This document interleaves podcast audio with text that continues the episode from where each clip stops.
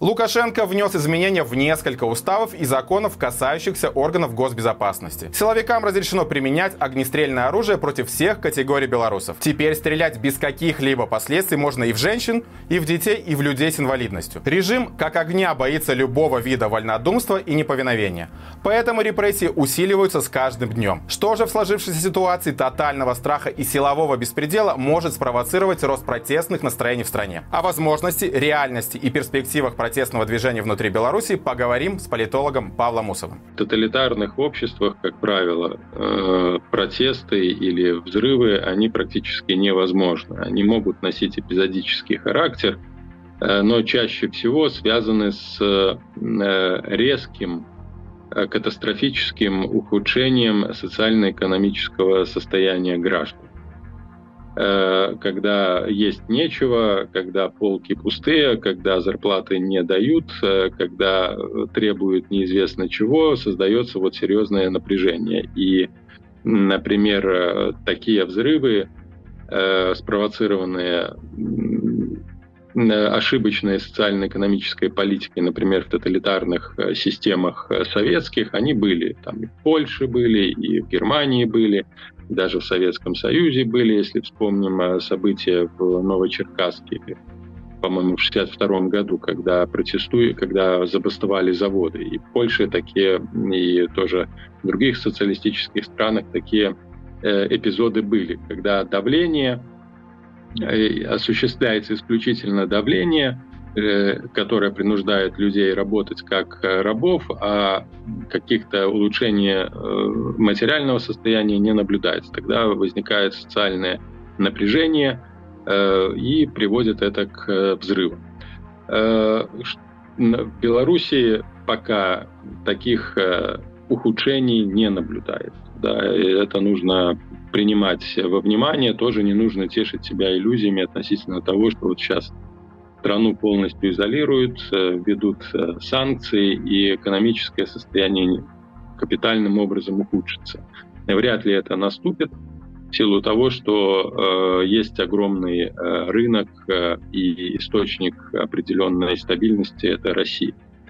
Э, второй момент, э, если говорить о репрессиях, э, то э, на сегодняшний день Э, специфическая составляющая этих репрессий, которая носит массовый характер. Не надо этого забывать. Это не э, ну, часто репрессии привыкли воспринимать как своего рода физическое уничтожение определенных э, ну, групп людей, и с этим связывают вот массовые репрессии сталинские, там в период гитлеровской Германии, репрессии в Китае и так далее – в Белоруссии э, есть факт массовых репрессий, но он не сопряжен с физическим э, уничтожением граждан э, Беларуси или определенных политических, социальных, этнических групп, но носит массовый характер по причине того, что давлением или физическим, или психологическим э, затронуто большое количество людей. Порядка 500-600 тысяч на сегодняшний день может быть затронуто значительно больше.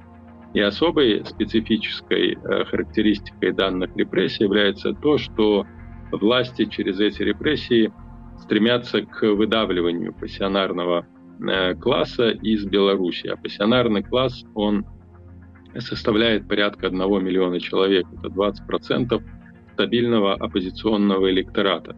Ну и плюс тех людей, которые в какой-то степени пробудились, как это сейчас популярно называть, в 2020 году. На сегодняшний день уже порядка 150, даже, наверное, и больше э, граждан Беларуси покинуло страну, что, естественно, уменьшает давление на систему, угрозу социальную и политическую со стороны тех, кто мог бы каким-то образом проявлять свою активность. Это ключевая цель системы выдавливать э, это замещение вот этого э, физической ликвидации э, несогласных через устранение из географического пространства посредством э, принудительной миграции.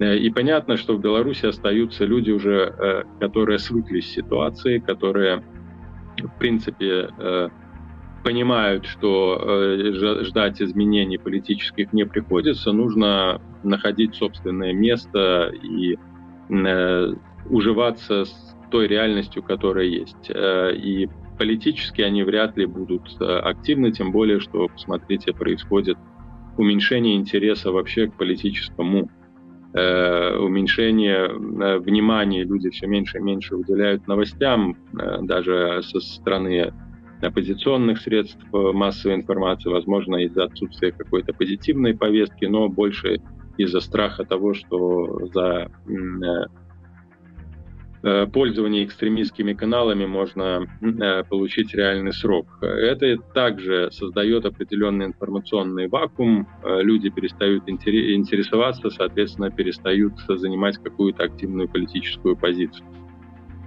Поэтому не репрессии, которые вот, затрагивают людей, участвуют, тех, которые участвовали в 20 после 2020 года, ни э, организация фальсификации очевидных на, на выборах 25 февраля, ну, там даже, возможно, э, нарисуют э, результат, а неважно, придут люди или не придут. Ну, создастся картинка, что система смогла организовать и провести выборы. Поэтому единственным фактором, который может спровоцировать какие-то локальные Э, протесты, может стать э, вот, ухудшение радикальной, резкой социально-экономической ситуации, ну, либо вовлечение Беларуси в войну. Да, это вот до сих пор остается э, определенного рода угрозой для белорусского общества, пока война идет, пока Россия воюет, эта угроза, естественно, будет оставаться.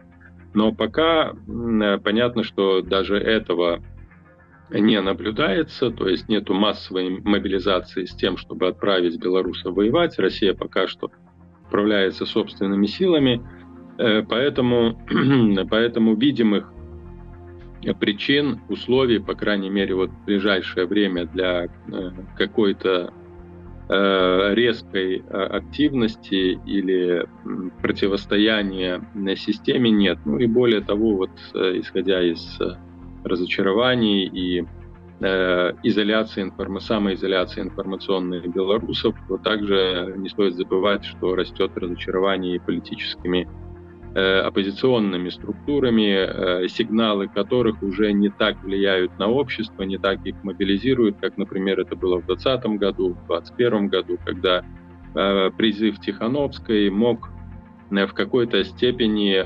мобилизировать э, немалое количество людей. Тот же там ультиматум или то же самое голосование в 2021 году. Сейчас такие призывы не найдут никакого э, отклика. С одной причины, потому что есть репрессии, а другая причина в том, что ранние призывы, тот же ультиматум или тоже голосование не привели к качественным результатам которые могли бы показать, продемонстрировать людям, что это имеет смысл. В нынешних обстоятельствах уже никакие призывы э, воздействовать на поведение на массовом уровне общества со стороны оппозиционных структур, лично Тихановской, э, влияния иметь уже не будет. У вас есть вопросы к экспертам? Пишите в комментариях и присылайте в наш чат-бот. Все ответы каждый понедельник в проекте «Народ спросит». Жмите на уведомления, чтобы не пропустить.